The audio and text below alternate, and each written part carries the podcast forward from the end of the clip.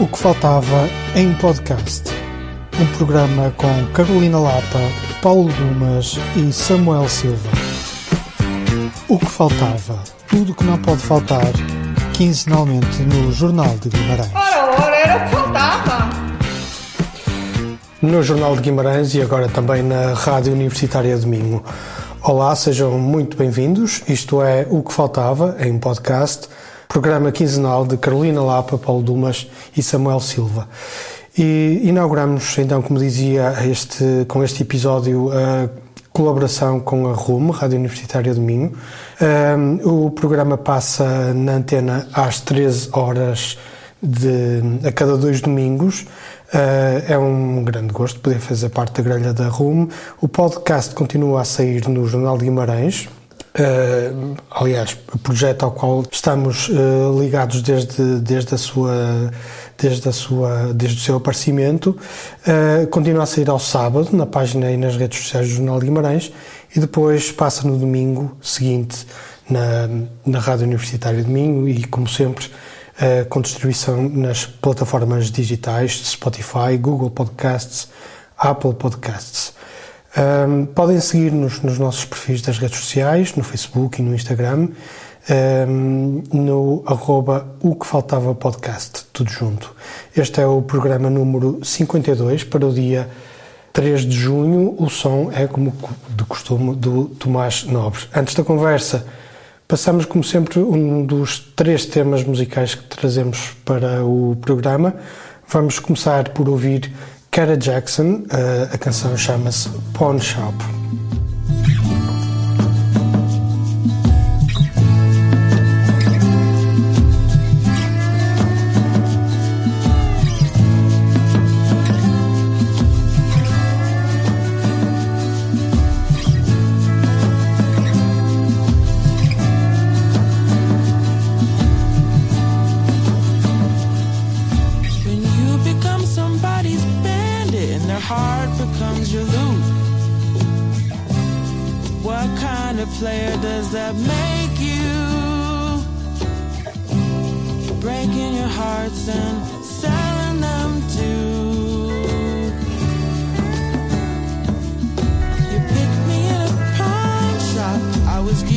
the good is new.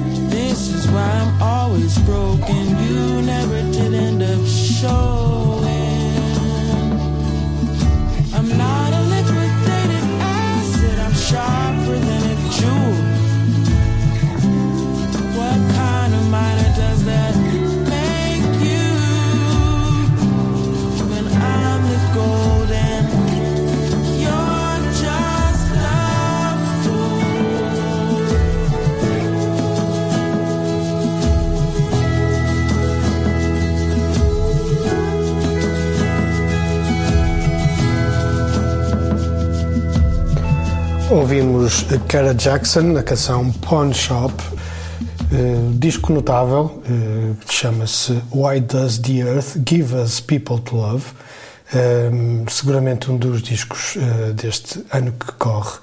Abrimos a conversa, passo rapidamente a palavra à Carolina, que nos vai falar de O Azul de Cafetã, da realizadora marroquina Mariam Tuzani. É isto, não é? Acho que está muito bem, Paulo. A, a, a dicção eh, árabe acho que está muito bem. Então, vi na passada segunda-feira no Teatro Circo, nos, nas tradicionais sessões de cinema à segunda-feira no, no Teatro Circo o filme Azul do Cafetã. Uh, não conhecia o trabalho da, da realizadora Mariam Tuzani. Ela foi ela é, o, é, a segunda longa-metragem dela. Ela é também atriz. A primeira chamava-se chama-se Adam e peço desculpa, não, conheço esse filme, mas este em particular conta a história de um casal, Mina e Halim. Uh, ele é um mestre alfaiate que faz na Medina de uma pequena cidade marroquina. Uh, tem uma loja que herdou do pai uh, e a sua mulher trabalha com ele, ou seja, ela faz o atendimento de balcão, digamos assim, e o Halim o trabalho de alfaiate. Eh, estando já, eh, a sua especialidade é uma, é uma tradicional costura à mão de ornamentação de uma, de, um, de uma túnica, eh, digamos assim, chamada cafetã, ou seja, uma túnica tradicional marroquina que, é, que se chama cafetã. Ela é bastante ornamentada com linha e com efeitos arabescos, se quisermos e a sua especialidade é essa. Claro que sendo um trabalho manual demora muito tempo. A dada altura começa a haver muitos trabalhos em atraso e a Mina eh, sugere a Halim que contrate um aprendiz para poder fazer face às encomendas que tinham. E é aí que aparece Youssef, um jovem uh, marroquino que vem de Meknes, de uma outra cidade, e que começa então a aprender o ofício com, com Halim. Eh, nesse processo de aprendizagem, vamos também percebendo que Halim é homossexual, eh, um homossexual reprimido num país eh, onde a repressão em relação à, à orientação sexual é ainda grande. E vamos percebendo pelas suas rotinas que não só ele se vai aproximando de Youssef e que Youssef é recíproco nessa, nessa aproximação, como sai todos, todos os dias ou muitas vezes da sua loja para se dirigir a um Hama masculino, eh, onde se entrega a um, atividades sexuais com pessoas do mesmo sexo. Percebemos então nessa trama a repressão emocional que Halim é sujeito e ao mesmo tempo a sua relação de grande amor com Mina, a sua mulher, que está a morrer, ou seja, com uma doença grave e lentamente a desaparecer.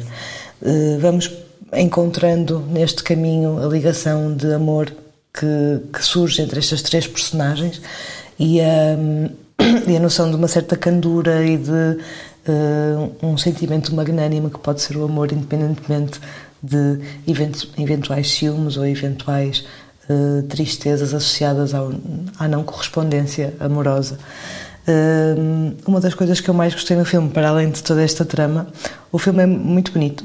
Há momentos em que roça assim um bocadinho o, o Lamechas, mas, mas acho que se aguenta a bronca, é um filme que se aguenta a bronca. Uma das coisas mais bonitas é o tratamento de som. Uh, para quem já esteve em Marrocos, uh, mais uma, um patrocínio Ryanair, uh, também é muito barato, digo já. Uh, para quem já esteve em Marrocos, há uma sensação de que nunca há silêncio no filme. Há sempre uma música a tocar fora da casa, há sempre uma reza a ser entoada na mesquita, há sempre alguém que brinca, alguém que grita, alguém que fala. Ou seja, nunca há silêncios no filme, mesmo quando os momentos são pesados, há sempre um ruído.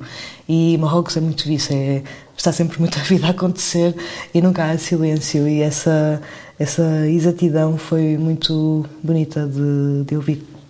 Muito bem. Uh, Samuel Silva vai falar-nos de Barry, série da HBO, que vai na quarta temporada.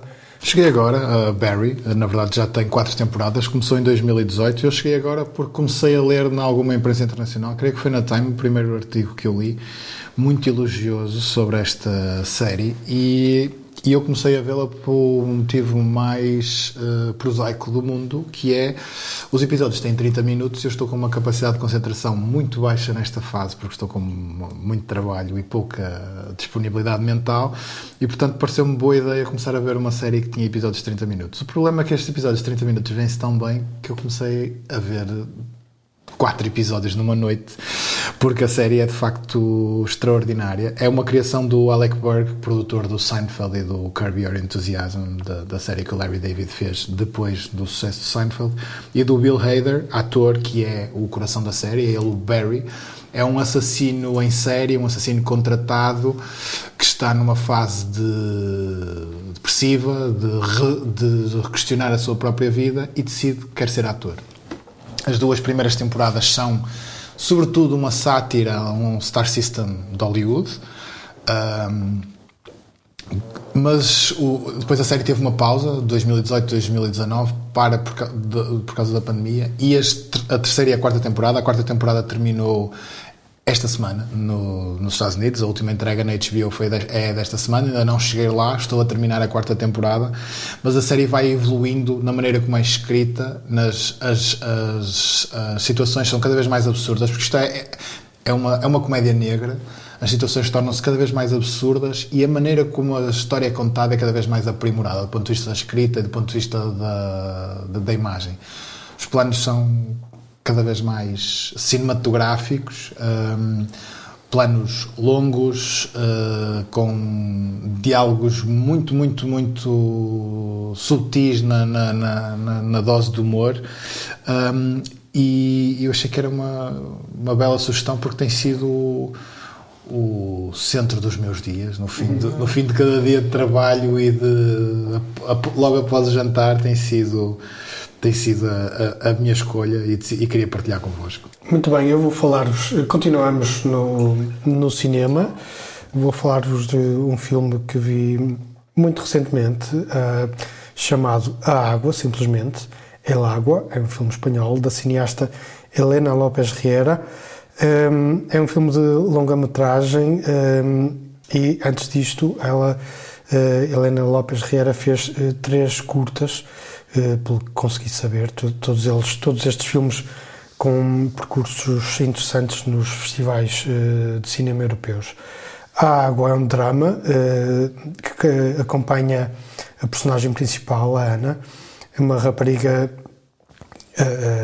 que, é, que até é interpretada também por Luna Pamies, que também é uma estreia, portanto é a primeira vez que, que representa num filme, eh, e ela vive a sua juventude uh, atormentada por, por uma crença popular que vai, que herda, digamos assim, das gerações anteriores de mulheres da sua família.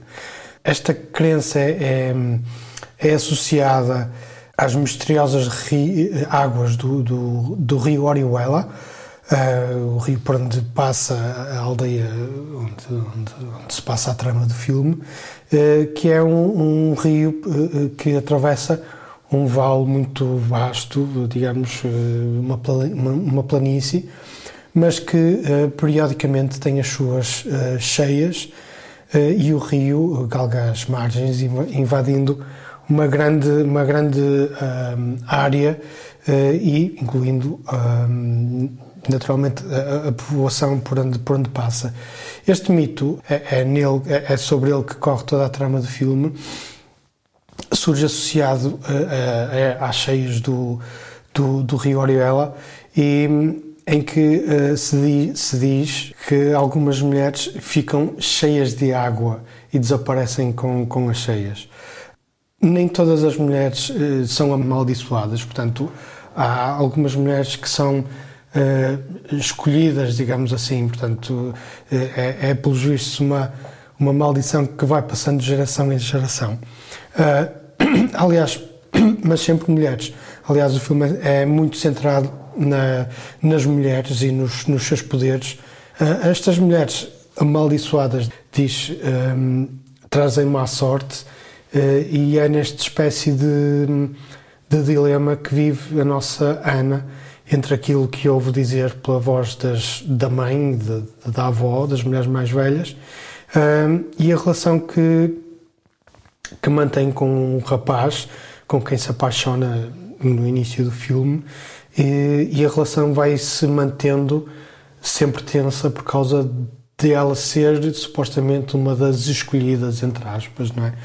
Uh, uma das mulheres amaldiçoadas.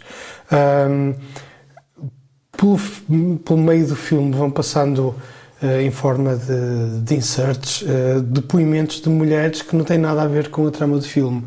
Uh, e, e, tudo isto está feito para dar a entender que são depoimentos reais. O filme é, é muito discreto, não entra por delírios sobrenaturais, nem nada disto. Fica tudo muito muito subentendido, não é? Não, não, não, há imagens que saiam muito para além daquilo que é o cinema real, não é?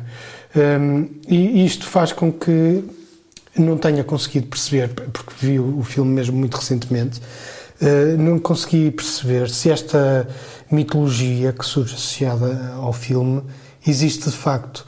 Tudo o que eu consegui encontrar, pesquisar para já, um, é que Orihuela é, não é o nome de, de, rio, mas sim o nome de uma localidade na província de Alicante, no sudeste de Espanha, uh, por onde de facto passa um rio chamado Segura, e que causa eh, poderosas eh, cheias. Portanto, é este paralelismo com a realidade que eu consegui encontrar, mas não consegui encontrar referências a, esta, a este mito relacionado com as mulheres. E, e eu gostei muito do filme. É um filme uh, que não é, apesar, apesar de ter esta, esta, esta carga que poderia ser pesada, mas não, é um filme que se vê muito uh, de uma forma muito, uh, muito levezinha e, e, conta uma história, uma história basicamente, uma história aparentemente linear, um romance entre um rapaz e uma rapariga, mas que tem, que é apimentada, digamos assim, que é uh, agitada por, este, por esta insegurança permanente que eles vivem e que a, a comunidade vive uh, em torno desta, destas crenças. Vamos, chegamos rapidamente uh, ao fim desta primeira ronda. Uh, vamos ouvir a música escolhida pelo Samuel Silva. Suponho que tenhas algo a dizer sobre isto. Tenho uma coisinha muito rápida.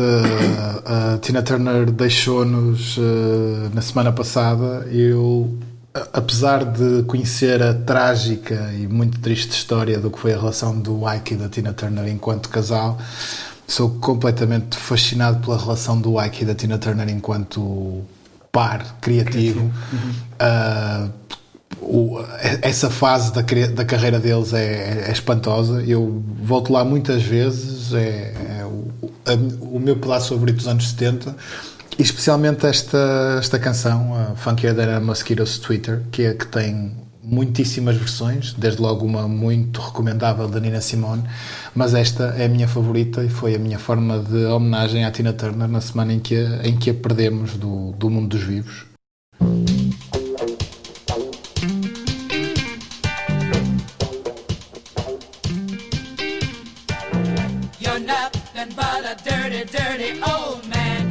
Do your thinking with a one-track mind. You keep preaching about heaven and glory, but on your face it shows a different story. Clean up your rap, your story's getting dusty. Wash out your mouth, your lies are getting rusty. I can't believe nothing you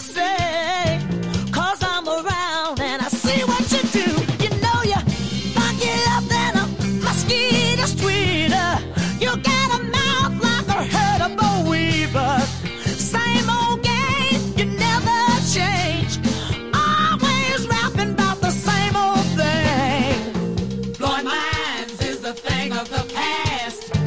You blew your chance, that's why it never lasts. You wanna be a graduated lover, but in reality you're just another brother. You think you slick, but you can stand a little greasing.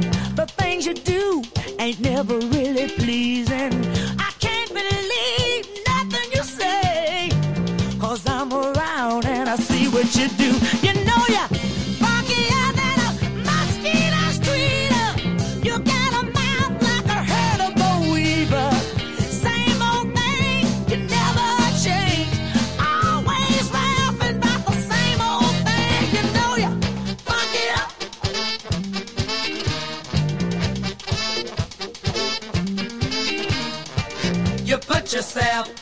On a big stool.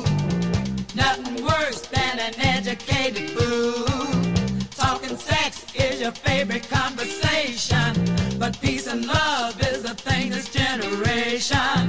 What's in your head has really started showing. Your conversation is getting kind of boring. You're funkier than a mosquito's tweeter. You got a mouth like a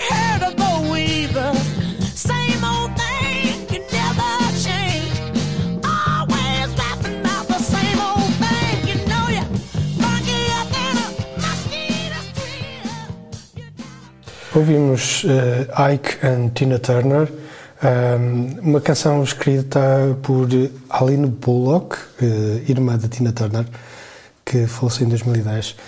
Este tema é de 1970, foi lançado no lado B do single Proud Mary. Uh, vamos dar início à segunda ronda do programa e passo a palavra ao Samuel Silva, que nos vai falar de Suécia, um, espetáculo com texto de Pedro Mexia e encenação de Nuno Cardoso, que estará no São João. Uma carreira relativamente longa, como só os teatros nacionais conseguem, de 8 a 25 de junho. Um, Suécia é um espetáculo sobre, a partir da, do fascínio que o Pedro Mexia tem sobre a Suécia. Uh, na sinopse, divulgação do, do espetáculo, fala-se de Bergman, fala-se de Strindberg. Curiosamente, falamos dos dois no programa anterior, uhum. a propósito dos novos filmes do João Canijo. Um, e eu tenho eu, este este espetáculo entrou na minha agenda por vários motivos, desde logo porque o Pedro Mexia é um dos intelectuais públicos portugueses que mais me interessa, porque ele consegue ser bastante ser bastante simples e ao mesmo tempo na, na comunicação e ao mesmo tempo erudito nas suas referências. Um, eu comecei a lê-lo sobretudo pelos textos do, do, do, do cine, ligados ao cinema. Um, e, o, e, e, e, e a, o, a, outra vez, a primeira vez que ele, que, pelo menos que eu me lembro, que ele escreveu sobre teatro, no Teatro Nacional de São João, diz que isto é a estreia dele no teatro. Eu temo que não seja verdade, porque em 2013 ele escreveu o Pigmalião para o Teatro Oficina, ensinado pelo, pelo Marcos Barbosa. Eu gostei muitíssimo desse, desse espetáculo, mas foi há tanto tempo que é capaz de. Às tantas, nem o próprio Pedro Mexia se lembra que escreveu essa, essa peça. Ou já não conhece.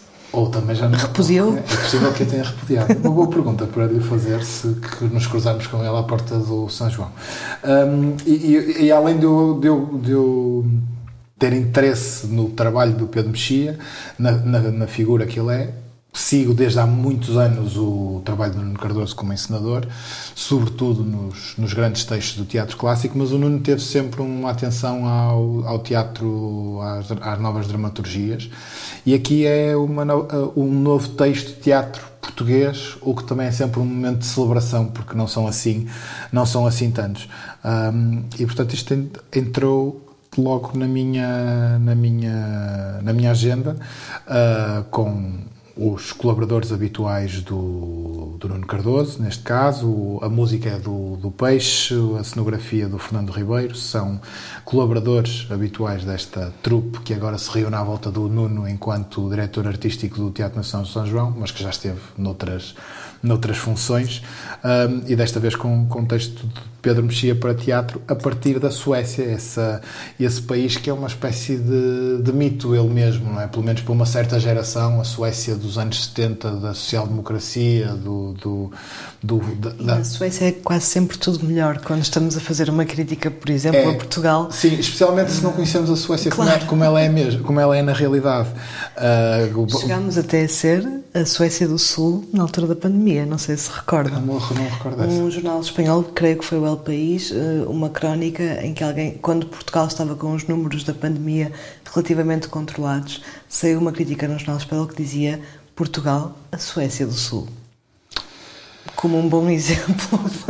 Pronto, é essa, essa Suécia, eu não, não, sei para onde é que vai o, o texto, o, o, o espetáculo, aliás, a sinopse revela-nos muito pouco. É o, uh, quando vamos ver uma nova criação, vamos sempre um pouco às escuras. Mas tenho alguma curiosidade de perceber como é que ela é abordada numa peça de teatro contemporâneo.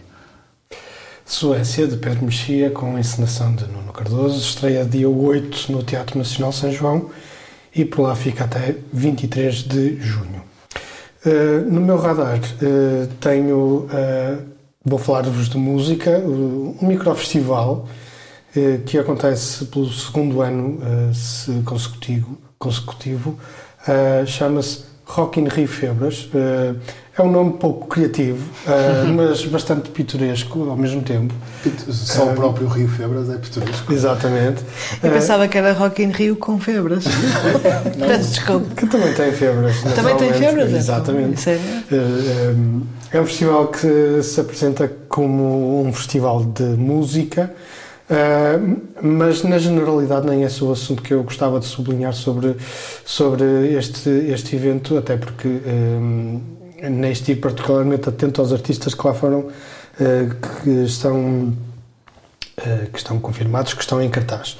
O Rock in Rio Febras realiza-se então no Parque Fluvial do Rio Febras, portanto a designação não tem qualquer conotação com iguarias eh, na brasa ou no tacho, uh, mas sim uh, é uma referência ao rio Febras, que atravessa a localidade de São Salvador de Briteiros. E é curioso que este curso de água vai, vai tendo vários nomes. em São Salvador de Briteiros chamam-lhe Febras, mas mais à frente fica conhecido como Ribeira da Agrela, desaguando depois no, no Rio Ave, junto à hum, Praia Seca. Uh, topónimos, estes topónimos são incríveis. Podemos uh, fazer todo um programa só sobre topónimos. Sim. Mas uh, para todos estes rios vão dar onde? A Vila de Conde.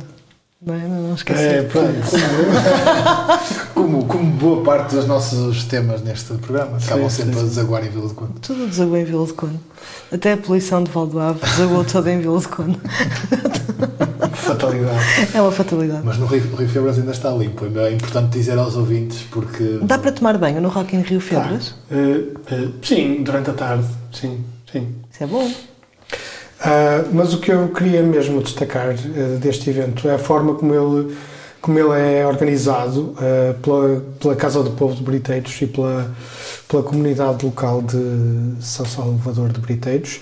Eu estive lá na edição do ano passado, esta será a segunda edição, como disse, e tudo aquilo funciona de uma forma quase como uma uma festa popular, funciona de uma forma é, muito, muito orgânica, onde se junta o público de várias gerações, onde se mistura público de várias gerações e tudo aquilo é montado a partir da vontade uh, uh, daquela comunidade, não é? Portanto, nota-se essa, essa entrega quando lá entras, notas que, inclusivamente nas febras uh, que falavas, um, portanto, tudo aquilo é montado uh, com o esforço daquela, daquela gente e é isso que lhe dá, creio, creio um toque muito, uh, muito familiar. Uh, sentes-te em casa, sentes-te acolhido de alguma forma. E é então o, o, o recinto do festival, o recinto onde se realiza o festival é na praia, eh, na praia não, no Parque Fluvial do, do Rio Febras, que é um sítio bastante bonito, um espaço natural bastante bonito e, e bem cuidado. E é, e é, toda essa vibração. Aliás, o programa do festival começa durante a tarde de sábado e depois estende-se durante a noite com os concertos e depois com os, os DJ sets mas é uma vibração muito muito muito curiosa aquela que encontrei o ano passado um, e que e que espero voltar a encontrar uh, este ano no, nas margens do, do, Rio Febras. Entretanto, eu estou aqui a, a, pesquisar no Facebook do evento e, e há já um conjunto de, de nomes anunciados. Uh, segundo minuto, quarta às nove, e Gáspia, portanto, eh, tudo eh, artistas locais também. E sabe-se também que Pedro Conde e Berto Dias irão passar música quando não houver os concertos. Por isso, eh, é tudo, isto é tudo gente que eu conheço, por acaso são meus conhecidos e amigos, mas próximo sábado, dia 22 de julho, a partir de meio da tarde, se quiserem ouvir alguma música, beber umas cervejas, ou então comer umas febras uh, caseirinhas, uh, é a minha sugestão.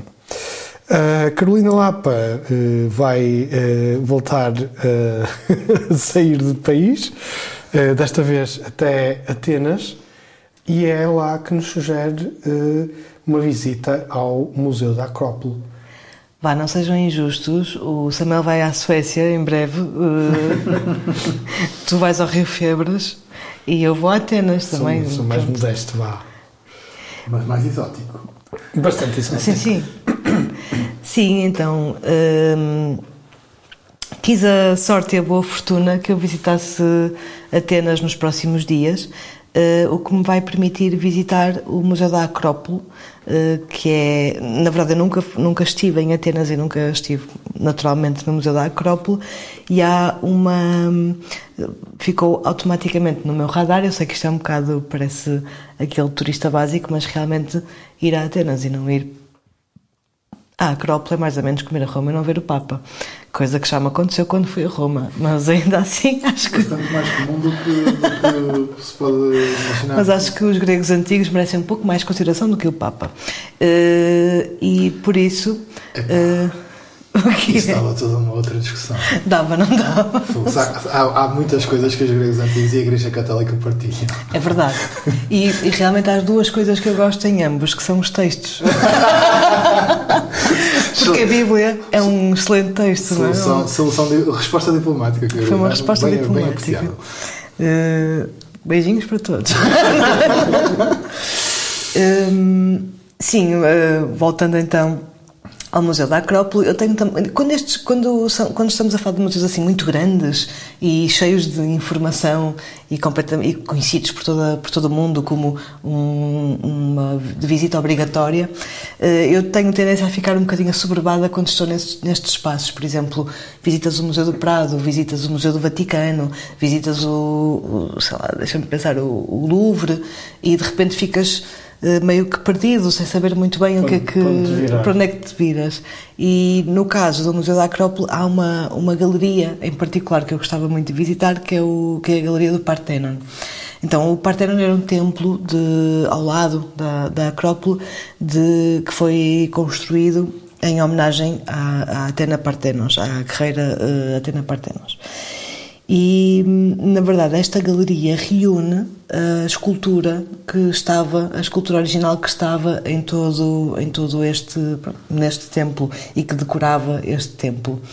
E e não só eu gostava de ver isso, como gosto de uma certa sinceridade dos gregos, um, em que eles não têm qualquer problema em chamar outros países e outros museus de ladrões. Uh, então, a Galeria do Parthenon tem uma grande parte das esculturas originais eh, que estavam precisamente no templo estão neste momento representadas nesta galeria, excepto algumas que, estão são, que são reproduções em gesso, porque as originais estão no British Museum uh, e noutros museus espalhados por esse mundo fora. E eles têm, não têm qualquer pejo em dizer isso. Por exemplo, se formos ao, ao site do Museu da Acrópolis, e desculpem porque eu vou ler em inglês, diz The exhibition combines the original marble sculptures with plaster copies of those retained in the British Museum or other foreign museums. A Grécia está, o Estado grego está há muitos anos a tentar recuperar alguns dos tesouros uh, que foram basicamente roubados no final do século XIX. Uhum. Uh, um bocadinho às costas das academias uh, britânicas de, um, no fundo, geografia, arqueologia, por aí fora. Uh, e, e, um destes casos são estas esculturas do, do, do Parthenon e não só. Uh, este ano será a segunda vez que eu, que eu visito a Grécia, em particular Elefsina, porque Elefsina é a capital europeia da cultura em 2023. Tive também a felicidade de assistir à inauguração dessa, dessa iniciativa e visitei o museu também de Elefsina, onde estaria uma das mais belas cariátides, uh, perdão, onde estariam duas das mais belas cariátides que, em, que recebiam os, os, os romeiros e os peregrinos no, no templo de Elefsina, dos mistérios da. Agora vai-me falhar o nome da deusa, peço imensa desculpa. Da Perséfone, penso eu.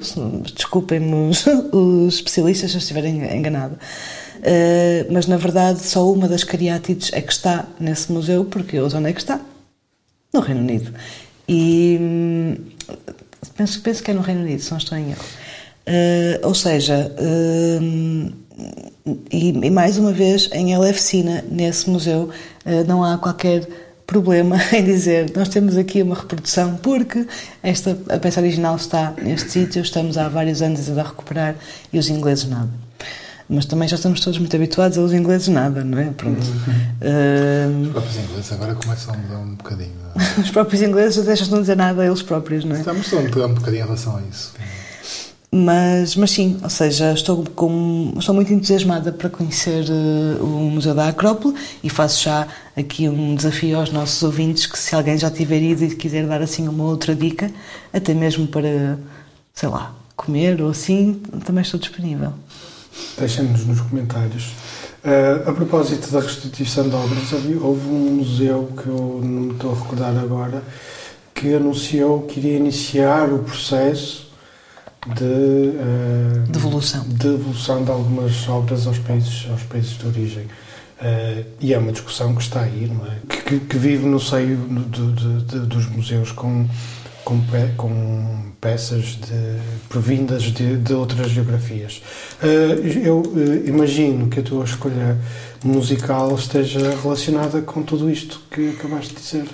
sim, na verdade eu descobri esta, este tema que se chama Na mi me lene stelio.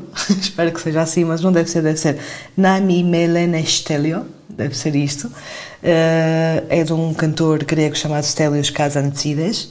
E uh, o primeiro contacto que tive com esta música foi muito belo, foi precisamente em Elefsina, na, na inauguração da na abertura da Capital Europeia da Cultura 2023, em que num percurso de rua, em que tinhas uma espécie de marginal cultural, em que várias coisas aconteciam conforme ias andando, havia uma garagem de pintura de automóveis que estava aberta e transformada numa espécie de instalação ready-made, porque havia vários carros, muitos chassos assim antigos, outros ainda em fase meio pintado, meio que não, com uns plásticos a tapar os vidros, e de repente o artista só abriu aquele espaço, iluminou-o bem e pôs duas enormes colunas com esta música em loop. uh, e de repente parecia que estavas, entravas e ias fazendo um bailado entre carros, meios que pneus furados, alguns quase prontos, outros ainda meios um, em trabalho, e a receber-te com um ar assim muito curioso, estava no guichê, o típico guichê de entrada de, de oficina de mecânica,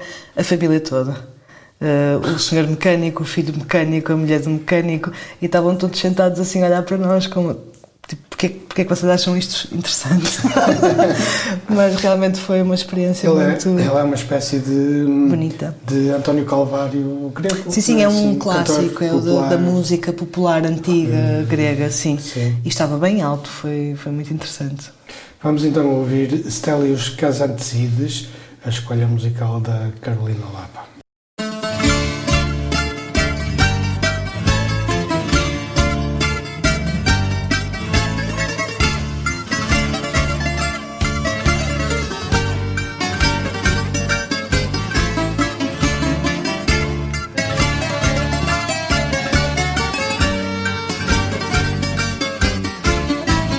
Τέτοια ώρα βγαίνει ο λόγος μου σεριάνι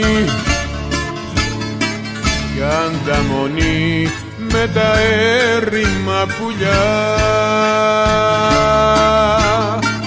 Τους εργατές που δουλεύουν στο λιμάνι.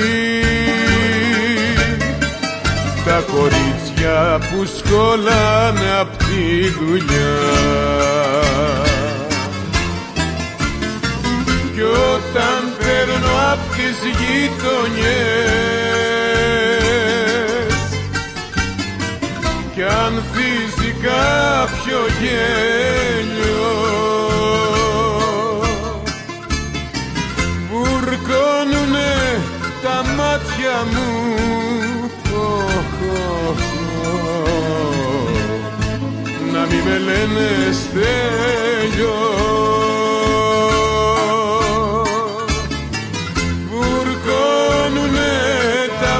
μάτια μου οχ, οχ. να μη με λένε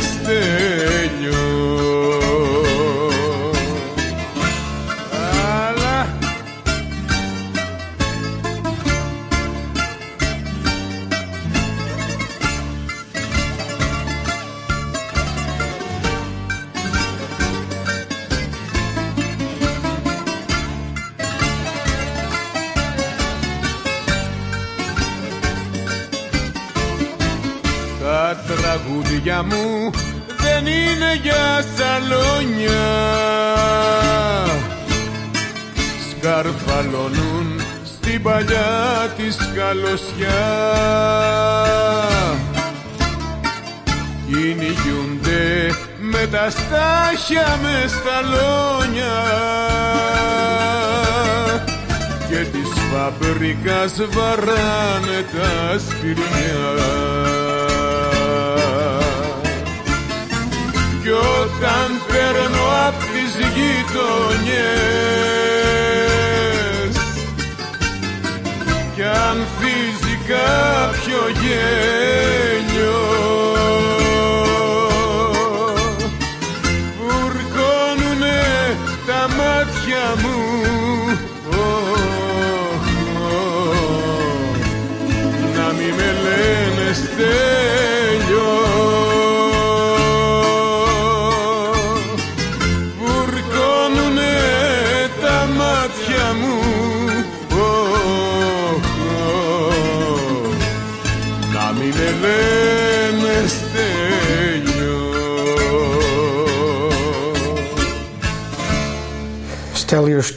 Eh, para encerrar este programa 52 de O que Faltava, Ahm, terminamos este episódio para sábado 3 de junho ah, de O que Faltava, podcast do que não pode faltar, que vai para o ar de 15 em 15 dias com Carolina Lapa, Paulo Dumas e Samuel Silva.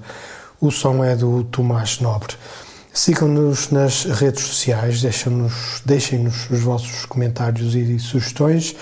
Eh, podem passar no endereço Linktree, o que faltava podcast, ah, onde estão todos os links essenciais e onde podem subscrever a nossa lista de amigos. Eh, voltamos no dia 17 de junho. Até lá, abraços.